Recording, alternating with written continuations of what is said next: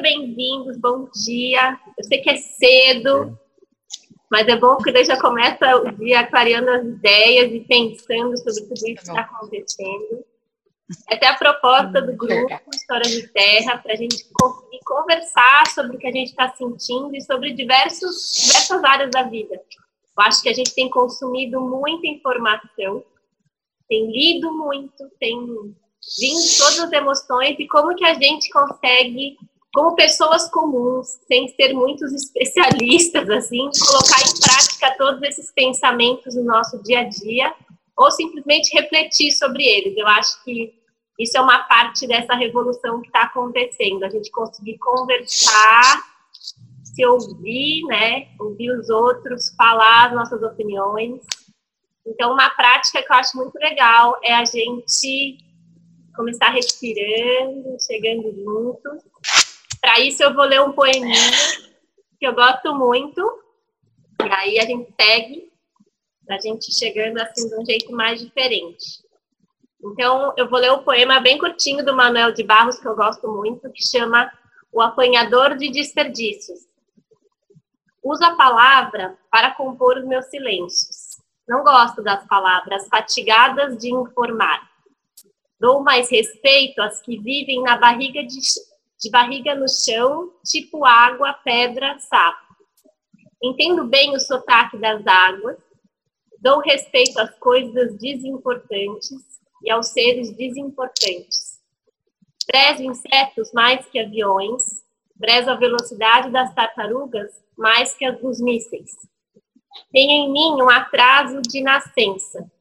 Eu fui aparelhado para gostar de passarinhos.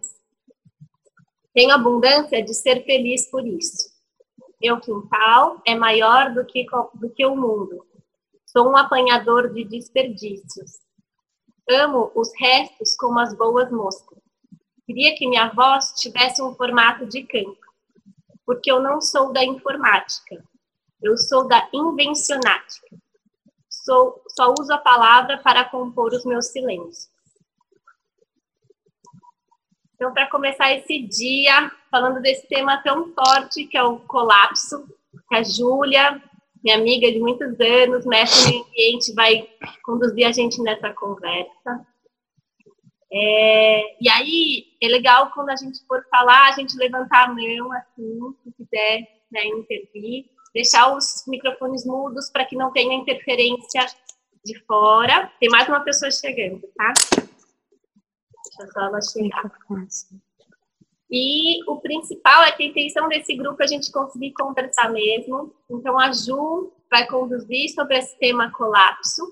E antes disso, a gente queria que cada um se apresentasse. E a Ju vai dizer como que essa apresentação vai acontecer. Antes de tudo isso, eu esqueci de me apresentar, estou participando como se todo mundo já me conhecesse e que boa parte já me conhece, né? Gente, desculpa. Eu sou Elisa Mota, eu sou escritora, sou comunicadora e sou terapeuta. Eu trabalho com o mundo das palavras, o diálogo da escuta tem seis anos. Venho de uma transição bem bonita do corporativo, das multinacionais.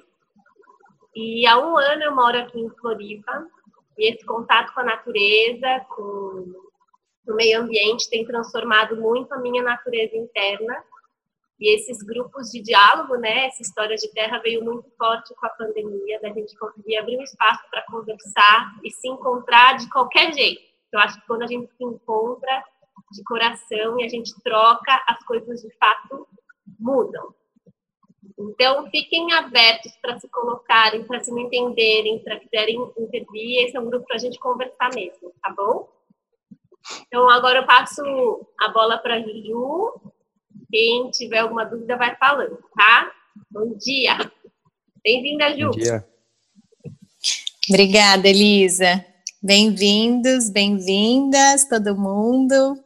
Que bom ver vocês aqui. Ai, gente, estou muito feliz da gente poder conversar por aqui. É muito legal, né? é muito legal.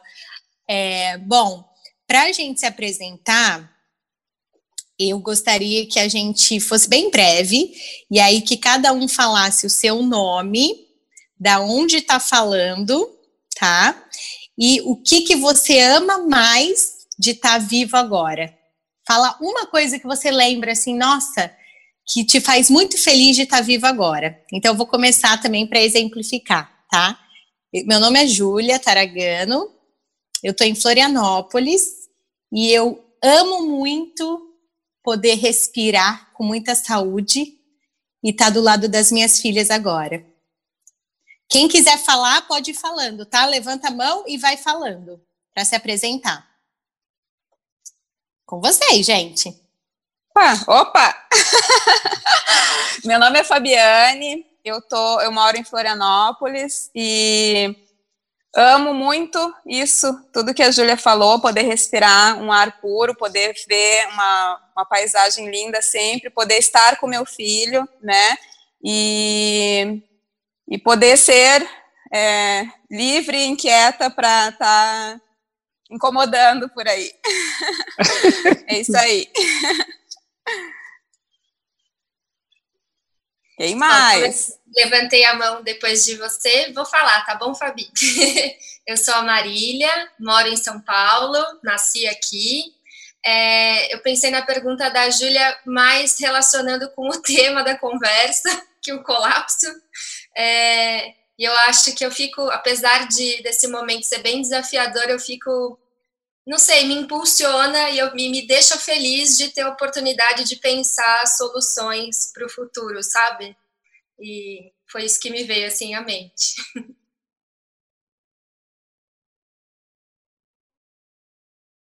Bom dia. Bom dia, sou o Sidney de Florianópolis, e o que eu mais amo na vida, cara, eu amo tudo, cara. Eu amo viver, amo estar aqui, e é isso. É uma maravilha estar vivo.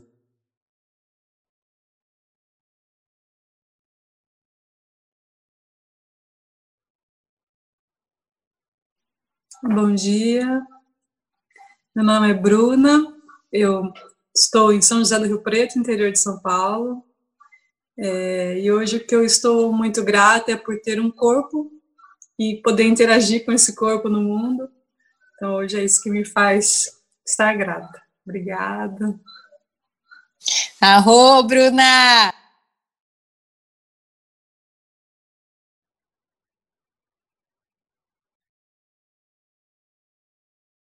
Oi, eu sou Carol. Estou é, na Guarda do Embaú, ao sul de Floripa. E hoje o que me faz feliz é sentir meu corpo vibrar diante do que me indigna, diante do que me mobiliza, diante do que me diante do que me tira do lugar, assim, e que tem me movido. Acho que é isso que eu sinto hoje.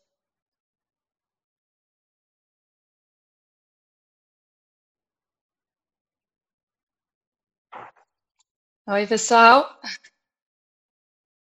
Meu nome é Naomi. Você está me ouvindo? Eu não sei se meu microfone está funcionando. Estamos ouvindo, estamos ouvindo, ah, né? então tá. Achei que não estava funcionando. É, meu nome é Naomi, estou falando da Irlanda. E o que eu hoje estou mais grata é, é o sentimento de conexão, principalmente com a natureza, com o verde. Eu acho que isso é o que mais é, o sentimento mais forte desse momento, assim, a conexão comigo mesma, com as outras pessoas, mas uh, acho que o verde, a natureza, é o mais forte agora. Legal. Acho que agora já foi todo mundo, né? Eu quero falar sobre porque eu amo estar viva. Então fala. Gostei dessa, frase. É, eu acho que eu acordei hoje muito contente e amo de estar viva por participar dessa revolução tão importante no mundo. Quando era criança, eu lembro que eu queria salvar todos os bichos. Eu tinha essa sensação de que eu queria soltar todos os passarinhos da gaiola, eu achava tudo aquilo um absurdo. E hoje, grande, eu falo, bom, agora você precisa fazer alguma coisa com isso. Então, eu acordei com essa é, gratidão, por mais que a gente esteja vivendo um colapso, de poder ajudar o mundo a transformar de alguma maneira. Ainda não ainda não estou entendendo muito como, mas de ter oportunidade de estar vindo. Agora até com você, Juju. Boa, boa, Elisa. Obrigada. Obrigada, gente. A gente tem, por mais que tem muita coisa acontecendo de ruim, né, no mundo, a gente sempre acha, né, coisas para ser grata, coisas para agradecer, onde quer que a gente esteja. É, bom, primeiro eu gostaria de dedicar a intenção desse encontro, né, para a cura do nosso mundo, aos ensinamentos da Joana Macy e da, de todas as pessoas que dedicaram as suas vidas em prol dessa, dessa transição planetária para nossa cura, para nossa reconexão entre os humanos e entre né, nós e a natureza. Então, queria começar falando isso. E essa questão do colapso, é, é, a gente pode olhar o colapso, ou também, né, o, como a gente chama de o grande desmoronamento, como uma das narrativas que a Joana Macy traz no trabalho que reconecta, para explicar a visão de mundo que está acontecendo junto com outras coisas que se sobrepõem também, né, em diferentes contextos. Então, a gente tem é, o estado das coisas, né, o status quo, o estado das coisas comuns, né, convencionais, que a gente sabe que continua acontecendo, e a gente também tem, ao mesmo tempo que existe o colapso e essas coisas convencionais, a gente também tem iniciativas que estão colaborando com essa chamada grande virada, né, que ela traz no trabalho que conecta. Então, é, essas histórias essa história do colapso, ela tem uma forte é, conotação de denúncia, né? A denúncia sobre esse sistema falido que a gente está vendo que realmente ele não se sustenta e que ele vem causando mal para todos nós, para os seres humanos, para os animais, para os ecossistemas e para o planeta como um todo, né?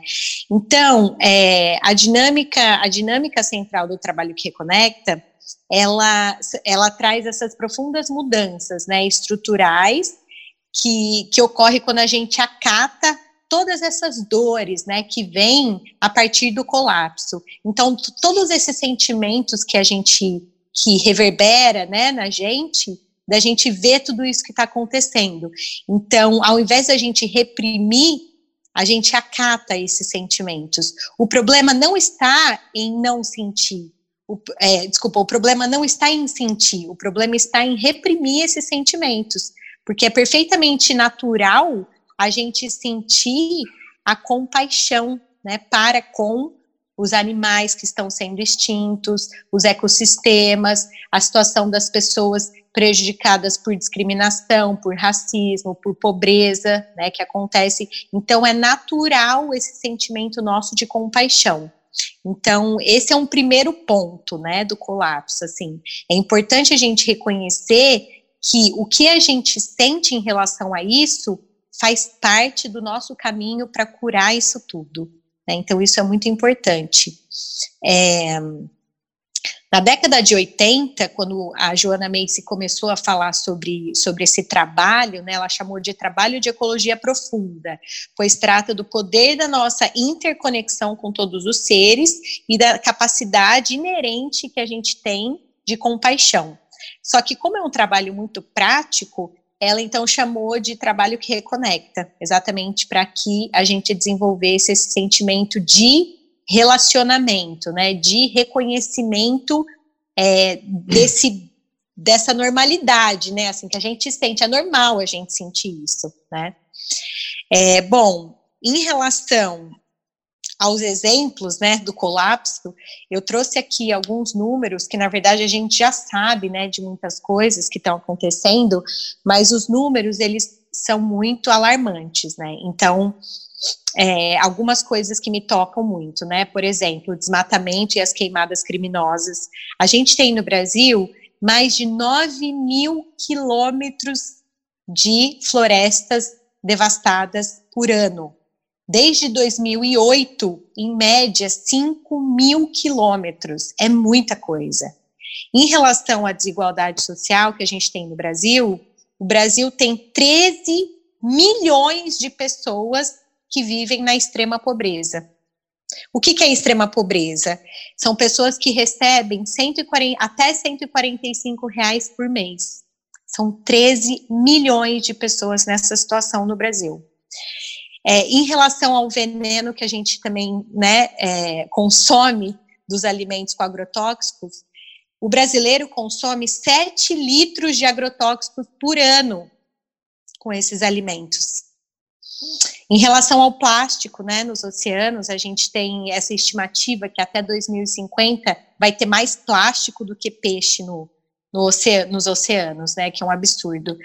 É, em relação à extinção das espécies também, a gente tem estimativas da ONU de que a gente tem um milhão de espécies de plantas e animais é, ameaçados né, de extinção.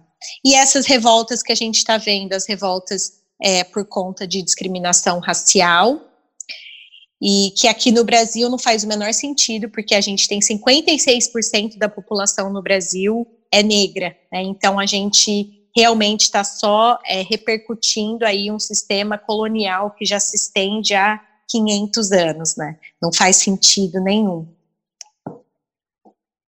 Pode falar.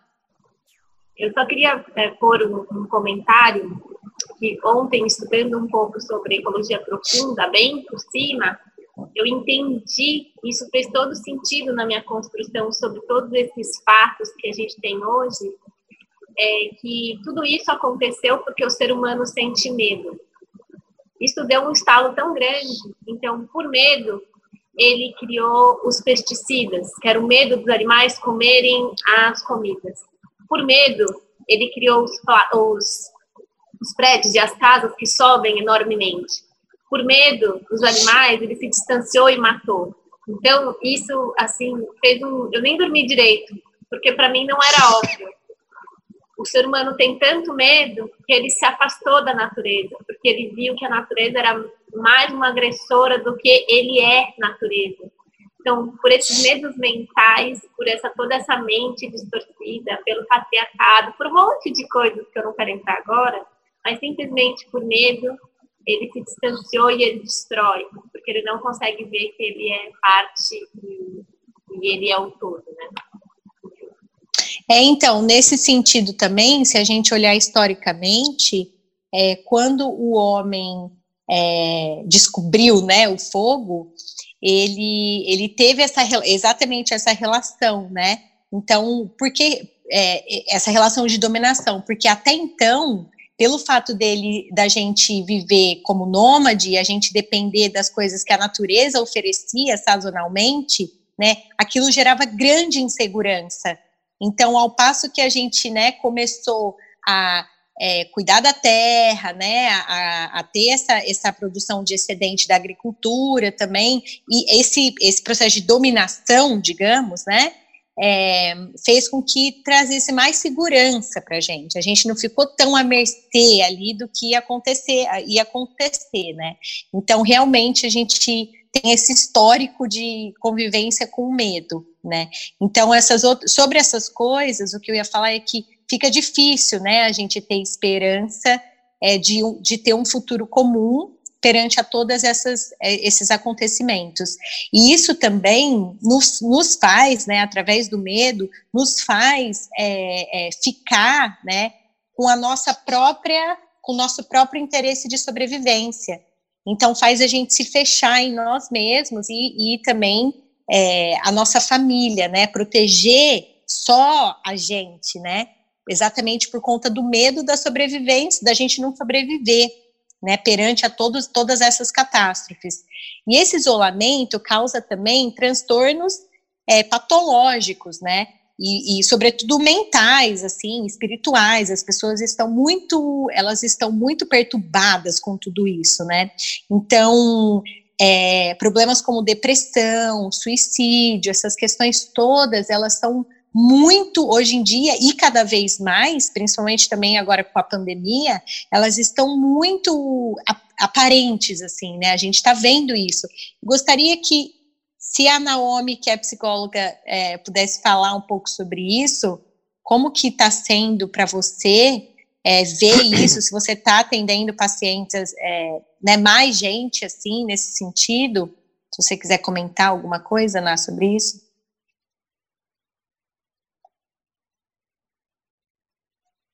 Então, é, o que, eu, o que eu vi mais, né, em relação, como psicóloga eu não tenho atendido, mas no começo eu comecei a dar um apoio, porque as pessoas estão, na verdade, todo mundo se isolou, e ao mesmo tempo precisou se reconectar, né, é, se reconectar com você mesmo, de você tá, é, tem que fazer uma nova rotina, então todo mundo se perdeu, e teve muita dificuldade com isso, então passei a fazer bastante é, apoio nesse sentido, e depois de se reconectar com o outro, né? Então, de ter conversas mais, mais profundas, de ter, é, não, não só uma, aquela conversa dia a dia para ver como é que a outra pessoa tá, né? Então, eu percebi, e um senso de, de, de, de pertencimento, de pertencimento mais forte, de, de, das pessoas agora, assim, quererem é, realmente se aprofundar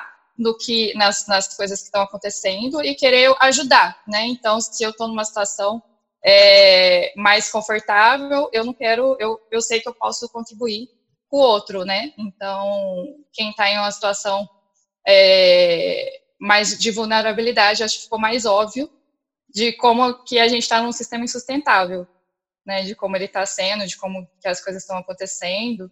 Então, é isso que eu percebi, assim.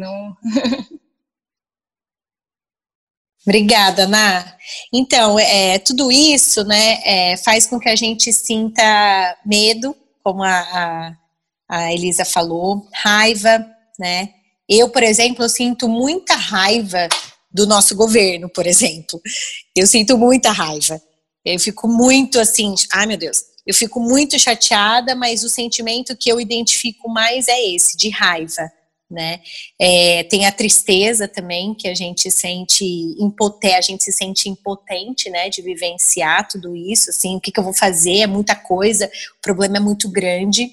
Então, na, é, Elisa, eu acho que agora é aquele momento legal da gente perguntar o que, que é o colapso para cada um né? O que, que significa para cada um, como que cada um está sentindo isso. E uma coisa importante também da gente falar é que essa sala, o que a gente está falando aqui, é, eu gostaria de pedir que fosse uma coisa também confidencial, para que a gente pudesse realmente abrir nossos sentimentos e falar sobre isso, para né, para ficar mesmo aqui e a gente se sentir confortável para poder trocar. Então, quem sentir, tá à vontade, não precisa ser todo mundo, se não quiser, mas quem sentir de falar, externalizar o que está sentindo, é, isso é bem-vindo. Eu, eu vou começar então, tá? Eu sinto muita, muita, muita raiva desse governo que não tem a mínima. É, eu não, não vou tomar partido necessariamente, mas é, é difícil se manter neutro nessa situação de, de violência declarada que está acontecendo contra a nossa população. Então, eu sinto muita, muita raiva mesmo, e, e, eu acho que, que é a partir da força do povo que vai a gente vai conseguir juntos é, caminhar para alguma mudança. O microfone está aberto para quem quiser falar.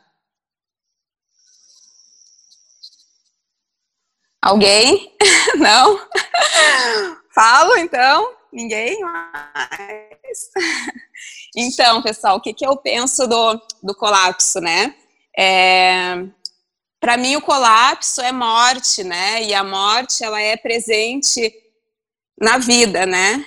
E eu acho que ela faz parte da nossa vida, ela é presente em todos os momentos, assim, na natureza tu vê isso sempre acontecer, né? É preciso que caia uma chuva enorme que devaste para outras coisas nascerem, né?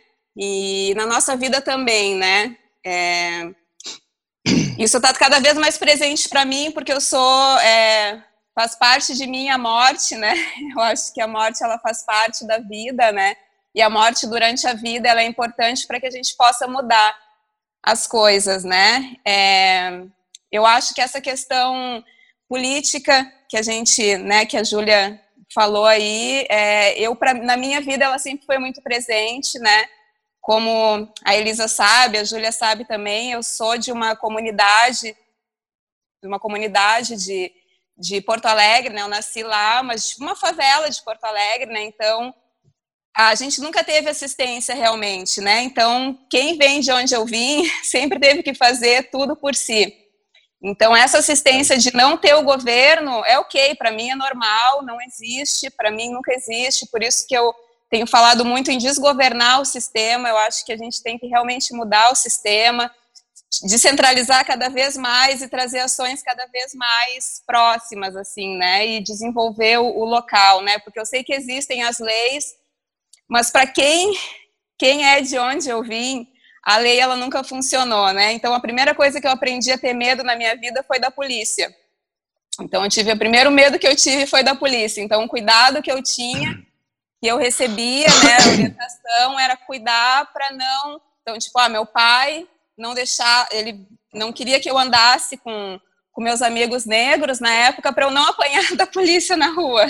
Então não era era uma questão assim, né? Então apanhei da polícia na minha adolescência, Cansei de ficar duas horas em blitz de ônibus, porque era um ônibus que ia para a favela, então eles paravam a gente no final do dia, ficava lá, tipo, meu, tu voltou da aula, tu voltou do trampo sem comer, e tu ficava mais do. Eu ainda ficava com a mão na parede, né? Enquanto meus amigos ficavam deitados no chão, né?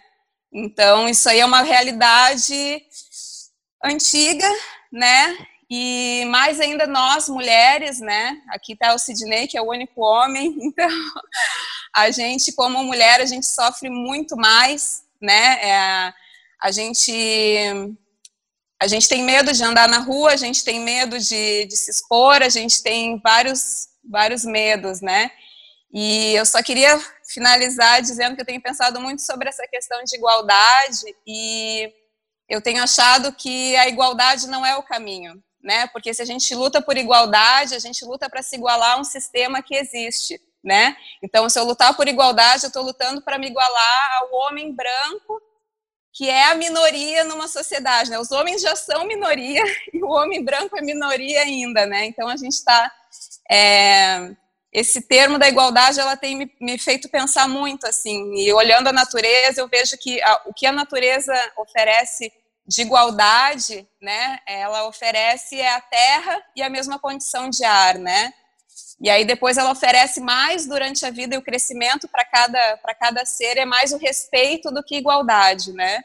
Então existe o respeito pela vida, né, que ela é mais importante, é o respeito pela vida. Eu vejo isso muito forte na natureza, ela respeita a vida. Então quando tem o desequilíbrio da vida, ela ela ataca, né? Então, Boa. ela não, ela não escolhe lados, né? Ela não escolhe a planta que é mais legal, a planta que é mais bonita, ou a planta que é, partindo, eu tenho pensado muito nisso essa semana, vendo toda essa movimentação e para mim igualdade nós todos somos iguais, então a gente não pode, não tem que lutar por uma coisa que já é, a gente já é igual. Então a gente tem que lutar, eu acredito, por respeito, né? Por respeito pelas individualidades. Então quanto mais a gente tiver respeito pelas individualidades, eu acho que a gente vai ter uma sociedade justa realmente, né? Que eu possa ser a Fabi, a Fabiane, do jeito que eu sou, que a Júlia possa ser a Júlia, que o Sidney possa ser o Sidney, que a Elisa, e assim por diante. Tá bom? Muito bem. Muito bem. então, sobre, sobre o colapso, eu acho assim, eu nunca defendi partido algum, né? Partido político, o que for, eu sempre defendi pessoas e tirando a questão ali que a Fábio falou da morte, sobre a natureza e sobre da onde a gente veio, e eu vim também da mesma forma que ela, lugar onde que a gente temia a polícia, temia, podia sair na rua. E se tu andasse com o negro, que ela falou, tu era, tu estava junto, estava com a pessoa errada. E isso, cara, tudo que ela disse está mais que certo, é o que acontece. Então a natureza mostra para a gente como viver. Se tu se espelhar na natureza, ela mostra tudo. Tu vê o, um animal doente, ele, a natureza em si, ela elimina ele para que outro viva. E, então, tudo que ela disse é a realidade, entendeu? A gente vive e se espelhasse na natureza, a gente se espelhasse profundamente, eu acho que tudo seria melhor, tudo seria diferente, entendeu? E é isso.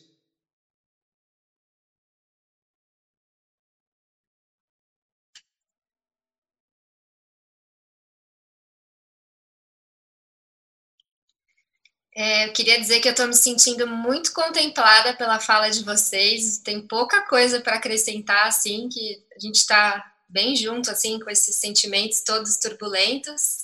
É, só na fala da Fabi, é, o ano passado a Angela Davis veio, né, para o Brasil e eu tive a oportunidade de ver é, uma, uma palestra dela aqui no, no Parque Ibirapuera e ela falou exatamente isso no final. É, né, tipo, a gente está lutando por igualdade, mas qual igualdade? Né? A gente quer se igualar ao homem cis branco, então vamos pensar né, o que é igualdade é, e o que, que a gente quer construir através do colapso desse sistema racista, misógino e tudo de, né, enfim, que a gente está vivendo aí hoje. É só isso. Boa.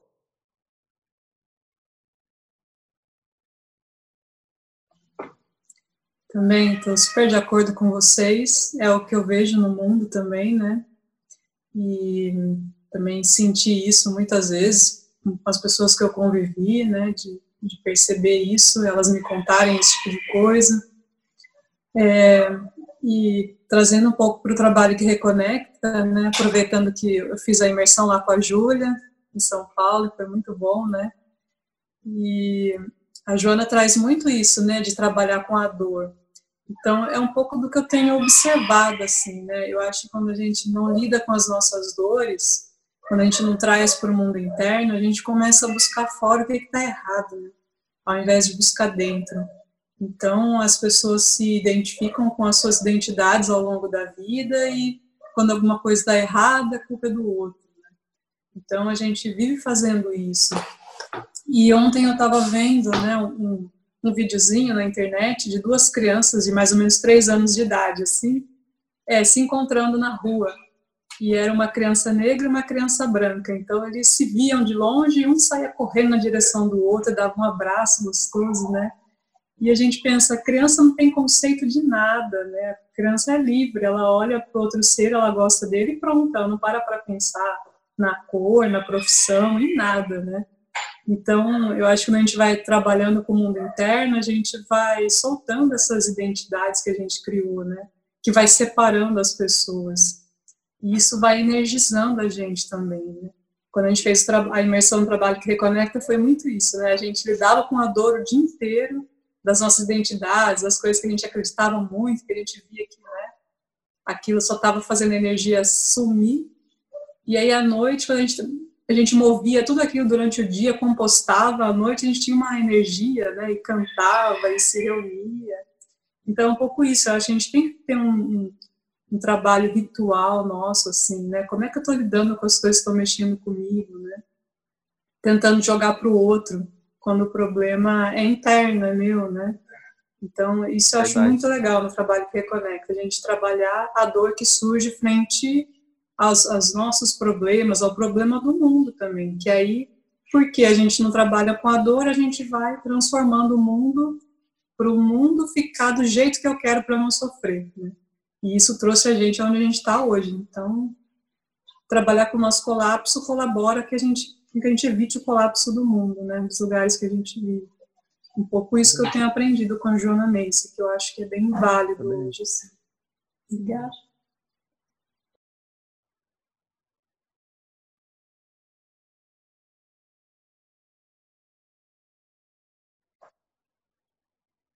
Acho que a Carol, né? se a Carol quiser falar. Carol tá na movimentação aí, né, Carol? Nossa, de manhã aqui é trampo, mano. Com as crianças. Com as crianças. É, para mim, colapso é. A Júlia, mãe da gente. É, é uma oportunidade. Eu acho que é sobre se deslocar, sobre é, eu tenho ouvido muito é, a Ana Tomás também, que eu acho que ela promove isso também um pouco, um deslocamento, é como se a gente tivesse que é, abandonar e nos abandonando, sabe? Encontrando novas formas de estar nessa existência em, em relação ao que vai rolando com a gente, assim. em relação a isso que nos faz nos faz sentir medo, nos faz sentir dor, nos faz colapsar. E aí eu olho para isso sempre como uma oportunidade de, de me transformar, de, de olhar para o outro de uma forma que eu nunca olhei, de olhar para mim de uma forma que eu nunca olhei. Sobre desprogramar. A gente está muito programado, a gente está muito condicionado, a gente está muito, são anos, séculos e dessa mesma programação. Acho que esse colapso agora, principalmente, está nos chamando para uma grande desprogramação. Assim. Acho que é isso para mim. Boa. Muito bom, gente. É, Elisa. E a Naomi também, né, Naomi? A Na, é. É, eu estava refletindo aqui ainda. Isso me lembrou muito sobre a, a questão do caos, né? Que o colapso, eu acho que ele está muito ligado a isso. Que ele traz esse caos de tudo e a gente questiona tudo. Eu gostei do que a Carolina falou de, de programação, né? Eu acho que é muito isso. A gente está tá programado, está seguindo aquele, aqueles padrões que a gente sempre segue e essa, esse sentimento de impotência do que já está aí, né? E aí chega o, o, o colapso e chega o caos para permitir emergir uma, uma coisa nova, né? E uma coisa, e, e aquela ideia, lembra, Julia, que a gente conversava da espiral, né? A gente vive em ciclos, né, que se repetem, mas ele sempre, ele gira para cima, é uma, uma outra etapa da espiral. Então você gira, mas você, você repete coisas que você já sabia, mas você vai para um outro patamar, né? E aí a gente continua repetindo essas coisas e vai para outro patamar. Né? E na história a gente viu todos os sistemas que, que trouxeram para esse sistema, que é, é, o nosso nível de consciência hoje, é, eles tiveram um caos, tiveram um colapso, um caos e permitiu emergir outra coisa, né? Então, eu acho que ele permite essa imersão é, de uma nova consciência, né? É, para a gente conseguir é, reinterpretar tudo aquilo que a gente já estava fazendo e deixar para trás muita coisa, né? É, como que é, da, do deslocamento, também gostei disso. Deixar, não só deslocar, mas deixar aí mesmo muita coisa que já não faz mais sentido e permitir o novo vir. Né? Então eu também eu gosto muito do desse momento, porque antes dele a gente se sente muito impotente, parece que é todo mundo caminhando igual um soldadinho fazendo as mesmas coisas, repetindo os mesmos erros, né? E acho que agora tá tudo aí evidente pra gente. Ninguém sabe o que, que vai ser depois, né? Mas eu tenho muita esperança de que seja uma coisa mais, é, sempre melhor, né? É, posso só fazer um comentário? antes de você falar, Elisa, essa questão na que você coloca que a gente antes, né, do jeito que a gente estava antes, é muito, muita apatia, tem muito a ver com apatia, né? A gente não se dava essa permissão de sentir, né? E tem a ver com a questão da programação, como a gente estava sempre fazendo as coisas né, de um jeito inconsciente, sem parar para pensar, e é assim mesmo, e né, não tem outro jeito, a gente estava se mantendo nesse estado sonâmbulo. E aí aconteceu esse grande chacoalhão, né, que é esse grande desmoronamento agora dessas coisas ditas é, certas, né, ditas é, é, convencionais, que a gente está vendo que realmente existe outro jeito, pode existir outro jeito, né? E qual será esse outro jeito? Ninguém sabe ainda. Esse é um quando não existe o repertório, né? A gente nunca passou sobre, é, por isso antes. Tudo é criação, né? todas existe um campo aberto para a criatividade porque a gente nunca viveu isso antes, né? Então agora é um momento muito importante para a gente é, acreditar no nosso poder de criação, né? Como humanos, que é um poder sensacional. Desculpa, Elisa. Continua. É, essa noite eu tive um sonho que foi, na verdade, eu acordei com a sensação de pesadelo, porque estava dormindo, deitada assim, e eu sentia que pegavam o meu corpo e jogavam ele no chão. Então, todos os meus ossos. E eu acordei com a sensação de que os meus ossos não estavam mais no mesmo lugar. Gente, meu gato tá arranhando a porta. e eu acordei muito chacoalhada. É, e eu me lembro que no começo da pandemia, eu estava num, num excesso de produtividade absurdo como se eu não pudesse parar. Eu tenho uma grande dificuldade de parar. Inclusive, quando eu estou menstruada, eu tenho dificuldade de parar. E a pandemia fez com que eu parasse de qualquer maneira. E nesse processo de quase 75 dias em casa, o quanto eu sou grata pelo universo ter me parado. E o quanto eu sou grata da percepção de que eu tenho muitos e muitos privilégios e muito, muito conforto. Então, esse desmoronamento e esse deslocamento e essa transformação, ela é individual. É que esses chacoalhões continuem acontecendo para que a gente crie forças para serem, para a gente, todo mundo ser um ativista. Eu sempre disse para a Marília e para a Júlia que elas eram grandes ativistas nervosas, tá? que eu invejava essa força nelas de conseguir discutir, ter boas discussões, e que eu sempre fui muito cautelosa e delicada. E aí eu comecei a ler sobre feminismo, enfim, e comecei a sentir essa revolta. Mas era uma revolta muito boa e muito positiva e, e, que me traz uh, energia, sabe? Assim, não dá para ser do mesmo jeito. Então, de aceitar essa dor e essa revolta, né? Eu achei lindo que a Bruna disse que é lidar com a dor e trabalhar com o nosso próprio colapso. Acho que, que é isso. Agora vai ser um grande expurgo, mas que bom que a gente pode expurgar junto e sentir tudo isso e porque daí nada volta para o mesmo lugar. Eu acho que é isso. A gente não pode deixar que as coisas voltem para o mesmo lugar. Isso é colapso. Para mim, eu tenho sentido assim, né?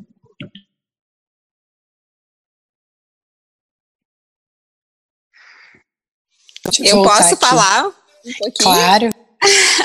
Não só para com, completar essa questão do colapso aí, de tudo isso que é, sobre a morte, né? A gente, a gente chegou num, num, estágio de sociedade, né, de evolução humana que a gente nega a morte, né? A gente a gente tira, tirou ela da vida, né? Como se ela fosse uma coisa que a gente não, não existisse, né? Então, a, o colapso é morte, né? É, quando vem um colapso, vem uma morte, né? E aí eu só quero só é, ilustrar que há, há, alguns anos atrás, há bastante tempo na realidade, eu fui num templo budista que tem lá no sul, em Três Coroas. Ele é recente tinha sido construído, eu nunca tinha tido contato com a cultura budista, e eu fui lá para conhecer, tavam, tinham construído e estava todo mundo indo lá conhecer, né? E eles e tinha pintura em todo o templo, né? É, contando o, a trajetória de Buda, né? Tinha diversos Budas. Eu não, não conheço, tá? Quem conhecer pode até falar melhor do que eu. Mas tinha toda a pintura, é, tinha pintura de toda a trajetória de Buda e em toda, em cada, antes de passar para próxima pintura, a Kali sempre estava presente, que a Kali é a morte, né? Então, é, eu entendi, me explicaram na época isso, né? Que a morte é, no budismo e, e, que na nossa vida deveria ser e na nossa e na nossa, né? Em tudo a gente deveria aceitar a morte, né? Porque a gente tem várias vidas e várias mortes durante a vida, né? Então, o colapso ele vem para matar, para não, não tem como é como o meu cunhado diz, né? Tu não consegue encher um copo cheio, né? Se o copo está cheio, tu não consegue encher. Então, quando tu esvazia, tu causa morte, tu causa colapso, tu sempre vai causar alguma, alguma transformação. Então, é, é isso aí. Só queria ilustrar dessa. Quem conhece o budismo pode falar mais. E, e essa negação da morte que a gente tem, eu tenho pensado muito, conversado com algumas pessoas sobre isso. Eu acredito que seja o grande, o Ailton Kinak é mais incisivo nisso, né? Krenak, né? Não estou falando errado. Krenak. Krenak. E ele foi mais incisivo nisso, né, de como a nossa sociedade nega a morte, não aceita a morte, né, e realmente é, dolo é doloroso pensar nisso na nossa família, né, quando, que nem a Júlia falou, a gente se protegeu, né, a gente se protege, pô, vou proteger meus filhos, vou botar, não vou deixar eles sair, eu não vou sair para que isso não aconteça dentro da minha casa, a gente, realmente o medo, ele, mas a, a gente tem muito medo, né, a gente foi criado no medo, né? Todas as nossas escolhas estão em cima do medo, né? Ele é o maior dominante, né? De, e, e maior, é, como é que eu vou dizer? Maior força de ação, na realidade, hoje, né? É o medo em cima da gente, né? Mas daí da morte do budismo, isso é legal. Acho que se a gente quando conseguir mudar isso aí tudo, a gente muda muita coisa. Beleza? Gente, a, a Bruna se você gostaria de, se você gostasse de falar sobre isso, Bruna, a Bruna é estudiosa do budismo, gente. Olha que legal. É, é, eu sou, sou praticante, né? Pratico budismo há cinco anos. E aí eu pratico pelo SEB, que é o Centro de Estudos Budistas Bodhisattvas, né? Que tem, tá espalhado no Brasil inteiro já, né? Que é sob orientação do Lama Padma Santen, e o Lama foi aluno né, do Shagdu Rinpoche, que é o mestre que fundou lá Três Coroas, né? Então tem relação com, com Três Coroas. É do budismo tibetano também, né? E, então no budismo, a Joana Mense também passou pelo budismo, né? Criou o trabalho que reconecta, trazendo várias coisas do budismo. E essa questão da desprogramação, da desintegração positiva, né? Tem a ver com as mortes que a gente vai passar na vida, né? Então, a gente tem comentado muito aqui na Sanga sobre essa morte que a gente está vivendo agora, tanto morte física de várias pessoas, quanto a morte das nossas identidades, das nossas bolhas, né, os lugares pelos quais a gente anda e vive, né, e, e tem relações ali dentro. Então, por exemplo, eu tinha minha comunidade da yoga aqui, hoje eu não posso encontrar mais essas pessoas, né, então esse espaço, por um tempo, desintegrou, assim, né aí as minhas identidades. Então a gente vê a resistência hoje de muitas pessoas querendo voltar ao trabalho. Não, eu preciso fazer isso porque eu sou isso. Como é que eu vou viver sem a minha sem a minha identidade profissional, né? Então está acontecendo uma morte e a gente resiste a isso, né? A gente sente aquela dor da morte, tipo, não, não posso, né? Como é que eu vou seguir daqui para frente? Então a gente se prende na identidade. E a gente vê o Krenak falar muito que a gente tem que resgatar o senso de comunidade, comunidade com as pessoas, com os outros seres que habitam o planeta, né? Que é isso que vai fazer com que a gente siga melhor daqui para frente, né? Então, ao invés de eu ficar apegado nas minhas identidades, eu devia deixar que elas fossem morrendo mesmo aos poucos e eu me integrando mais na minha, na minha comunidade. Então, quem apoia e sustenta as vidas é a comunidade, né? O planeta Terra nos sustenta porque ele é essa grande comunidade. Então, com o individualismo do tempo que a gente vive hoje, a gente se fechou nas nossas identidades. Então, eu sou isso, né? Eu faço aquilo. E agora a gente está vendo que isso não nos sustenta. Se eu não tiver uma comunidade muito bem estruturada, relações, né, de amor mesmo com as pessoas, eu não tenho como me sustentar. Eu preciso das pessoas, né? Então, o budismo fala isso. Começa desintegrar as suas identidades todas, né? Ver o que, que sobra. Sobra só esse ser que está sempre em relação com vários outros seres, né? Humanos e não humanos. Então, o budismo ele traz isso mesmo. Vamos dissolvendo as nossas identidades e ver o que, que sobra ali. É muito essa questão dessa morte sutil, né? Mas também trabalha com a morte do corpo físico e que a nossa é, quem a gente é não termina aqui com a morte do corpo físico, né? Essa energia ela continua aí. E aí, né, depende de cada como cada um vê isso, né? Mas acho que é um pouco isso que eu tenho contemplado no budismo, que o Lama Santen traz, acho que outros mestres também falam sobre isso. Acho que é por aí. Legal, Bru, muito obrigada.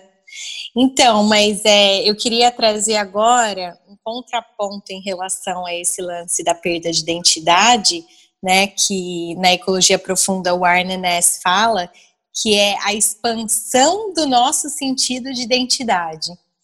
Então, ao passo que individualmente, né, com essas, é, com, e, com esses crachás, digamos, né, que a gente vai colocando em relação aos nossos papéis sociais, que a gente deve ir perdendo, conforme vocês estavam falando, dentro da ecologia profunda, o Arne Ness fala da gente recuperar, né, essa nossa identidade como ser ecológico. Então, isso se dá a partir da nossa expansão de identidade em relação a todos os seres. Então, é a gente se reconhecer também, né, como é, os animais, como os, os, ecossistemas.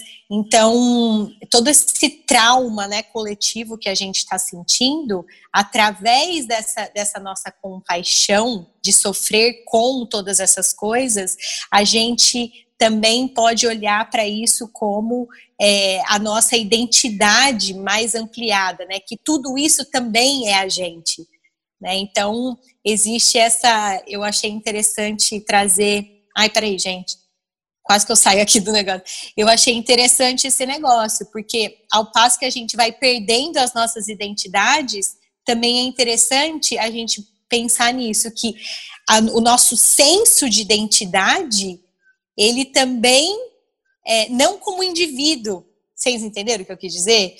Mas esse senso de identidade que a gente faz parte desse ser maior, né? Que é Gaia, que é o organismo maior planetário. Então, não sei se alguém quer falar alguma coisa sobre isso. Entendeu, Bru, o que eu quis dizer? Sobre essa questão da ecologia profunda. Então, não é contra o que vocês acabaram de falar mas é uma outra, é um outro ponto de vista, né, sobre o alargamento da nossa identidade. Isso eu acho interessante. Maravilha, é, bom, é isso aí. Então, é, eu tinha falado para Elisa de trazer algumas frases abertas, só que eu acho que a gente contemplou aqui muita coisa já, Elisa. Então, dentro das frases abertas, é, vou só pontuar para se alguém quiser falar alguma coisa sobre isso, tá? Então, basicamente seria, é livre também, vocês podem falar o que vocês quiserem sobre isso. É, o que está sendo mais difícil para vocês nessa época de crise global? O que vocês acham mais interessante, ou mais assim, no sentido de pontuar mesmo, né? O que, que é interessante por viver nessa época? E, o, e aí, no final, a gente pode falar sobre como que vocês estão é, sentindo que a sua atuação está colaborando na participação da cura, né? É, pra, eu acho que essa, pra... essa, atuação fica legal de falar, que a gente falou bastante da dor, só para ficar é, dentro Eu acho que a gente já contemplou, né? É, é acho tá. que essa atuação é legal de falar. Tá. É, eu posso começar falando? então, dentro desse, dentro dessas maneiras, né, com que eu acho que eu estou contribuindo, eu gosto muito de lembrar a questão das crianças, né? Eu acho que sobre isso a Carol também tem tem bastante a ver, né? Porque ela trabalha nesse sentido, a Elisa também trabalhou nesse sentido é, da gente lembrar que, embora gente, nós, né, que somos adultos, a gente esteja ativamente vivenciando todas essas coisas, é, daqui a pouco, a, no, a, nossa passagem é muito rápida, né? Daqui a pouco a gente não vai mais estar aqui. Então, assim, daqui a 40, 50 anos, quem vai permanecer é a nova geração são as crianças que hoje, né, estão vivenciando isso. E assim, eu, eu faço esse exercício sempre de imaginar como que vai ser no futuro, nesse futuro não muito distante, né? Embora eu também faça esse, esse exercício mais longe, tipo, às vezes eu penso, como é que vai ser daqui a 200 anos, sabe? Então é muito interessante da gente pensar sobre isso. Agora, realisticamente, por exemplo, as minhas filhas têm sete anos, né? O meu irmão tem uma bebê de sete meses, a amiga teve filho agora. Então, assim, como que essa próxima geração vai vivenciar, né? Essas dores e, e o que, que vai acontecer lá?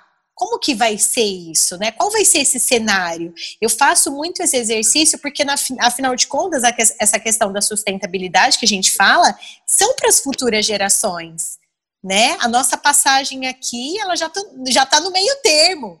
A gente está no meio termo já, né? A gente tem tanto ainda para viver, mas quem vai viver muito das consequências do que os nossos pais e do que muito que a gente está fazendo hoje, quem vai viver as consequências são os nossos filhos.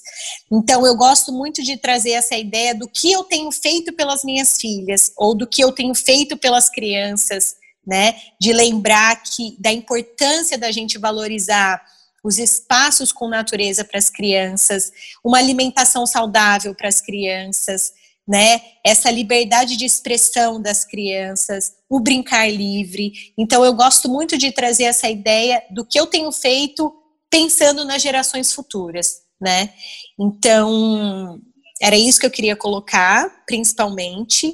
É, mas o que eu tenho feito também, eu acho que é promover essa, essa conversa, né, esses pensamentos sobre a importância da gente se reconectar com a natureza. Isso vem sendo a minha narrativa já há algum tempo, né? Isso para mim é fundamental.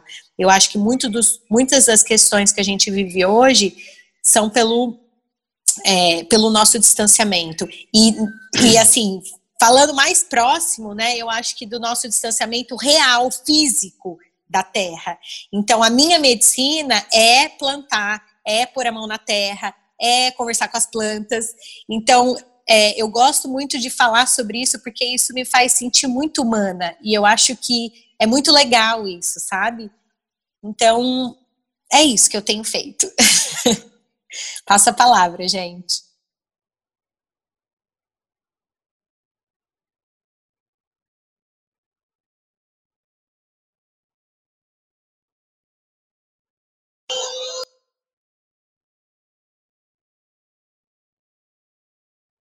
Vou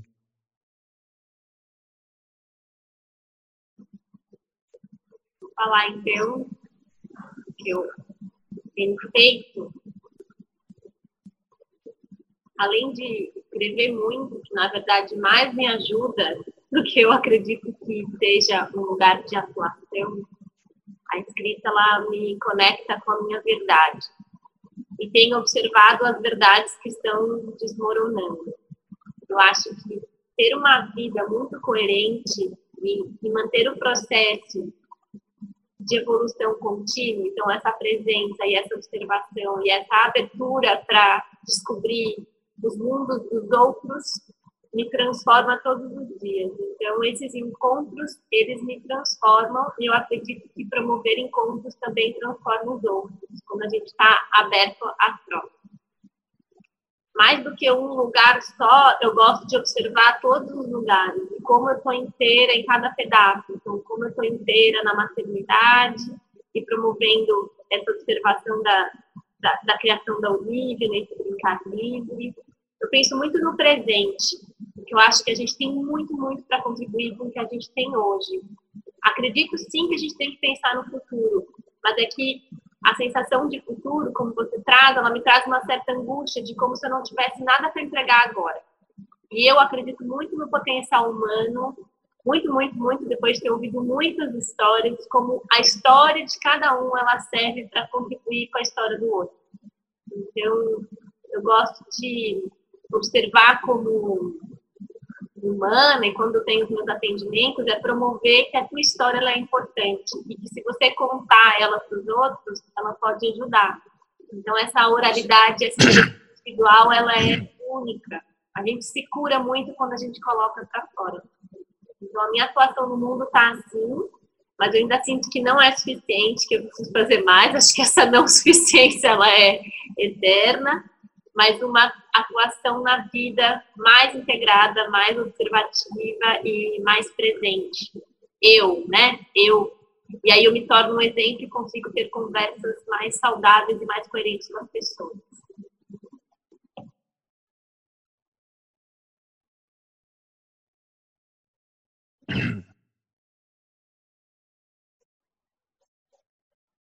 Mais gente.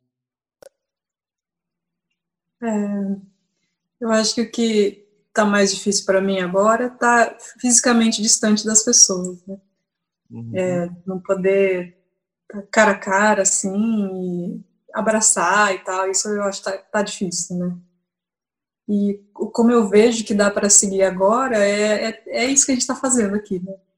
Então, encontrando as pessoas do jeito que dá, no modo virtual, né? Então, eu tenho feito muito isso com vários grupos de amigos, assim. E também estou ouvindo muitas pessoas que eu considero que têm coisas positivas para a gente ajudar a reconstruir depois, né? Então, ouço os mestres budistas, ouço muito Ailton Krenak também, é, leio muito Eliane Brum, tô, sim, né, vendo quem é pode trazer visões legais, né, para o que, que vai vir no futuro.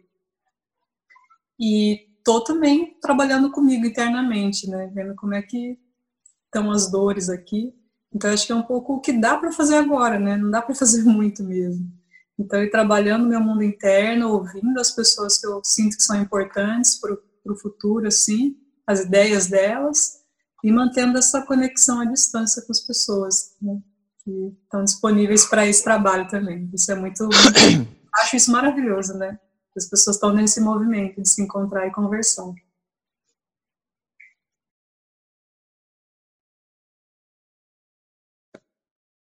O que eu tenho sentido mais falta e fica mais difícil para mim porque eu sou muito comunicativo, né? Então, essa distância de estar tá junto, igual a moça acabou de falar agora, de estar tá abraçando, o contato físico, é muito difícil, entendeu? E esse negócio de ficar conversando pelo celular todo dia e tal, não, não me agrada. Eu, eu gosto do contato com pessoas, de estar tá junto, de viver junto, de estar rindo, de estar conversando, trocando ideia, e isso é muito difícil para mim. E como eu moro bem afastado aqui, moro pertinho da Fábio, é no meio do mato, é muito bom viver aqui, só que a, a distância, o contato com pessoas, cada dia fica mais difícil, entendeu? E isso é ruim para mim pra caramba. E a contribuição que eu tenho feito, eu tenho ajudado bastante pessoas, com, da forma que eu posso, né? Com cesta básica, com, com conversa pelo celular, ajudando, falando, ó, faz isso, faz aquilo, lê, porque tem bastante pessoas desinformadas que eu conheço, entendeu? E as pessoas ficam sem saber o que fazer. Muitas pessoas ficam tristes, choram, falam comigo pelo celular, e eu vou tentando ajudar da minha forma. Eu digo, ó, oh, faz isso, lê, ou estuda, ou vai plantar, entendeu? Faz alguma coisa que te ocupe a mente, porque as pessoas ficam sozinhas e não sabem o que fazer. Gera uma, sei lá, gera uma tristeza muito grande, uma depressão, alguma coisa dessa forma nelas. E eu tento ajudar dessa forma, falando, incentivando, do meu jeitinho, e tenho ajudado, eu acho. E é isso.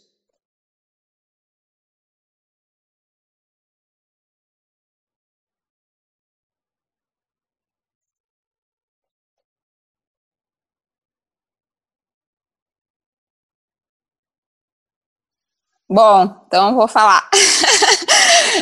Esperando todo mundo falar. Que fala, né? É, meu microfone está ativado, vocês estão me ouvindo? Então, tá, eu não estou conseguindo ver ninguém, travou tudo, trancou tudo aqui.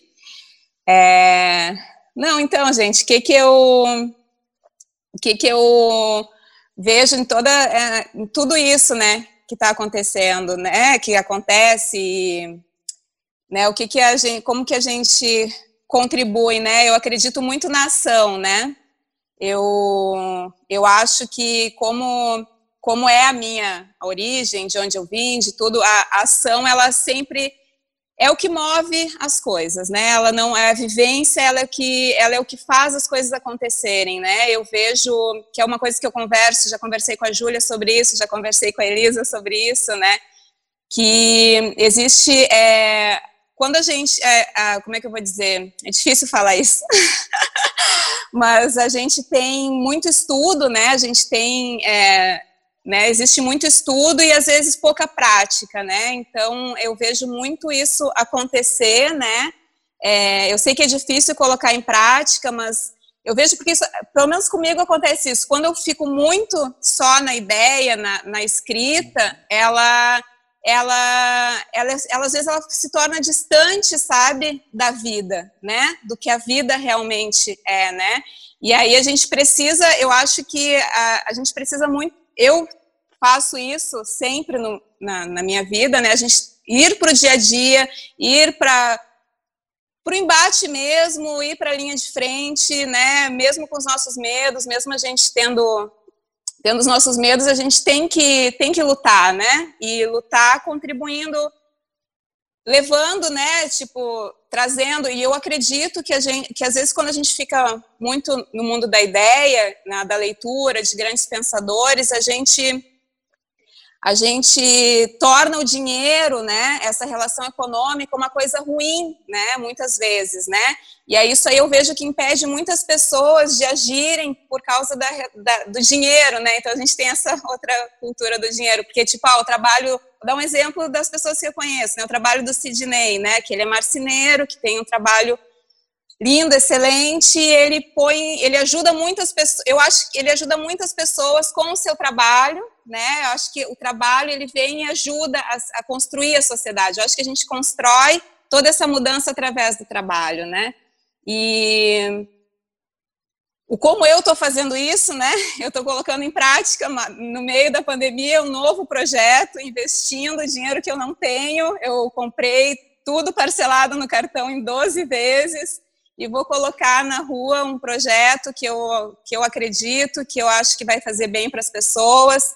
E, e é isso aí. Eu, eu acho que é o trabalho, o embate, estar na rua, estar com as pessoas, estar na natureza, estar, a gente se expor, a gente, a gente consegue, consegue trazer muitas vezes não muito resultado financeiro, né, Sidney? Mas a gente vai, a gente vai indo, né? O meu vizinho aqui, a gente vive a gente é abençoado, né, pelas nossas escolhas, né, também, né, de, de estar num lugar maravilhoso. A gente mora no, do lado de uma PP, que é uma área de proteção permanente, né, praticamente dentro, que seria uma reserva, né, não é uma reserva, mas é uma área de proteção permanente, né, então a gente tem muito contato com uma natureza bem, bem forte, assim.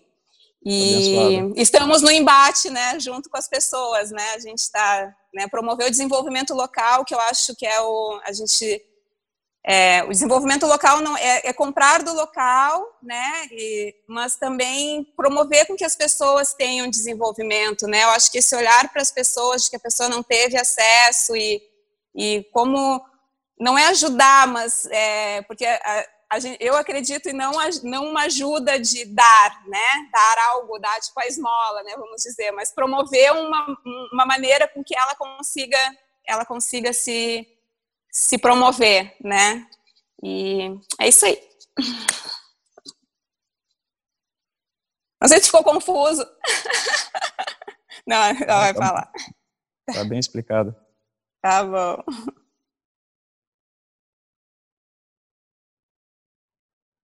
Ai, fiquei curiosa agora do projeto. Depois eu quero saber. É, eu gostei muito. É, foi bom até que a Fabiana foi antes de mim, que eu estava aqui pensando, meu Deus. É, eu, eu, sempre fui muito da ação, né? A Júlia me conhece, eu sempre fui. É, é, é um projeto é do outro, na cabeça, assim, ó, né? É, trabalhando com comunidade, trabalhando juntar as pessoas, sair do individualismo, vamos conectar, vamos alguém vinha com problema, já queria resolver fazer um projeto e pronto.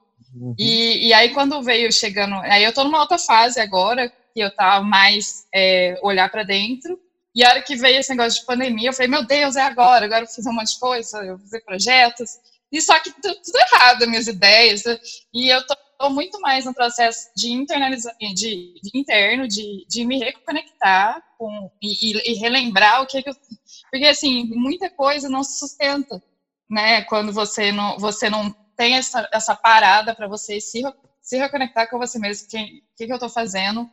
É, eu acho que esse movimento é, entre o individualismo e a comunidade e você conseguir ter a sua identidade dentro da comunidade, tendo uma conexão, é um desafio, né? Ou você se perde nos outros, ou você só fica em você mesmo e fica egoísta, né?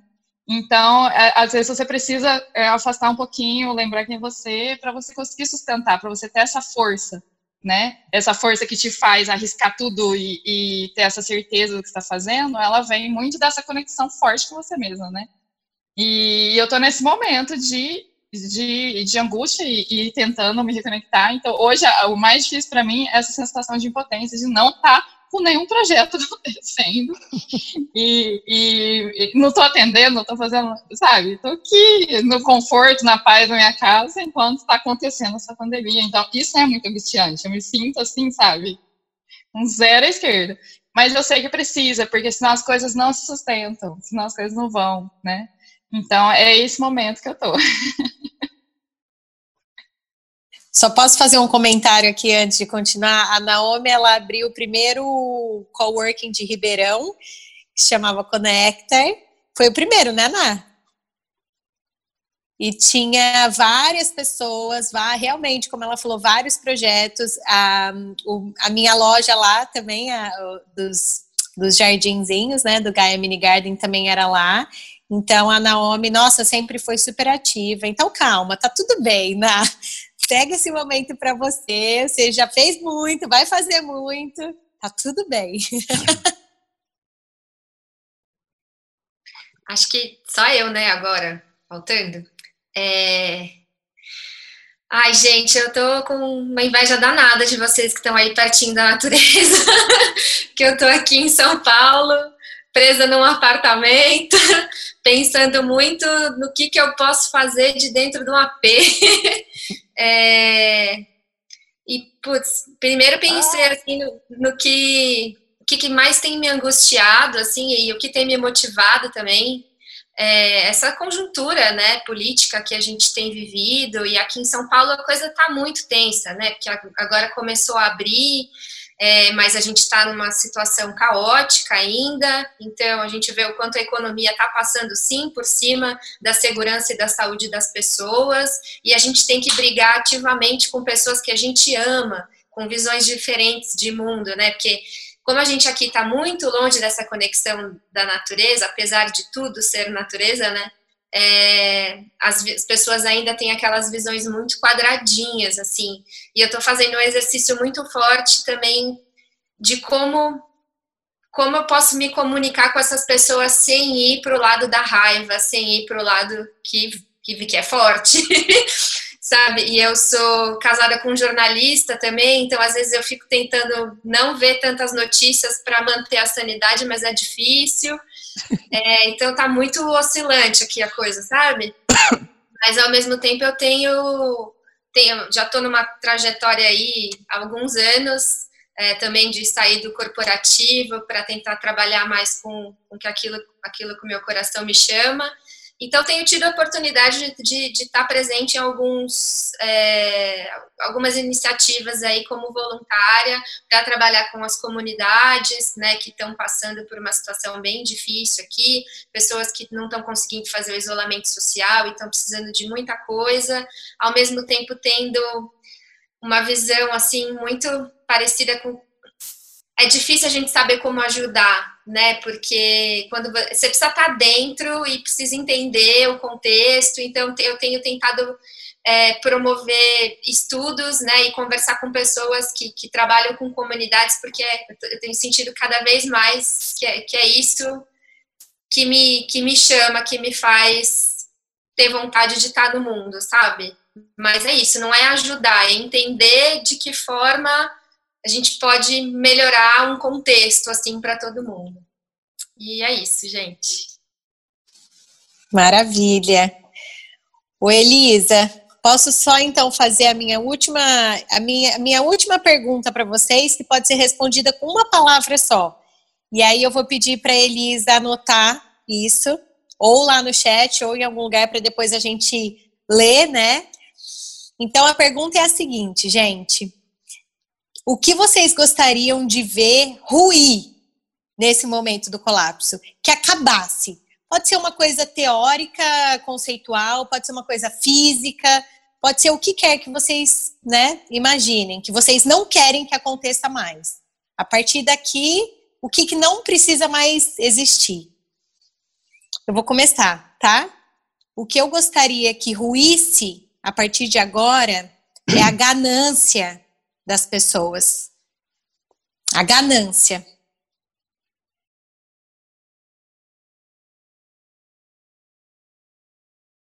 O que eu gostaria que se extinguisse e ruísse é a política, que acabasse, não existisse.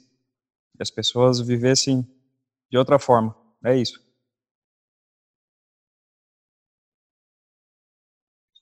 Eu acho que é o individualismo.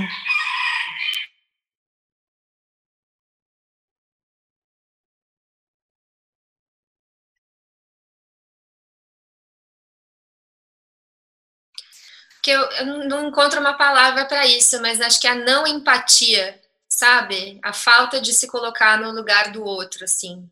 Não, não sei, não consigo lembrar de uma palavra para isso.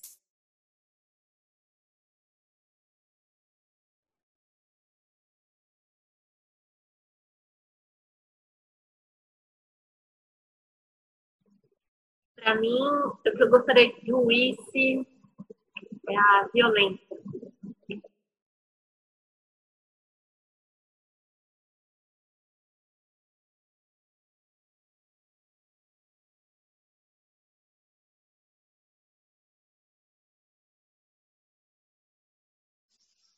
Ai, gente, eu não consigo.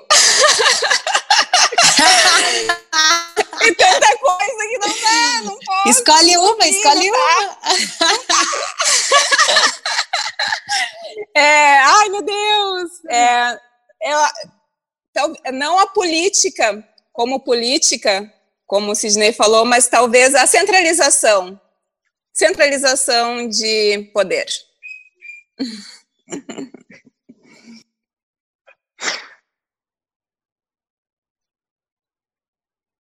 Acho que para mim é, é a indiferença.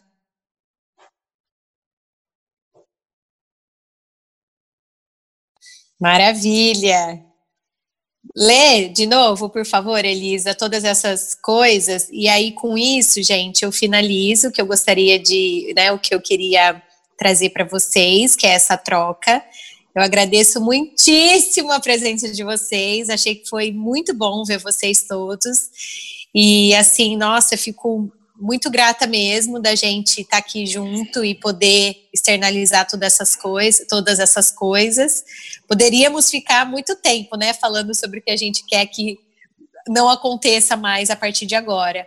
Mas é, vamos vibrar que, né, todas essas coisas agora que a Elisa vai ler, é, que isso realmente, que a gente consiga viver uma realidade sem todas essas coisas e com coisas muito boas que a gente vai criar a partir de agora. Então, gratidão e um beijo para todo mundo.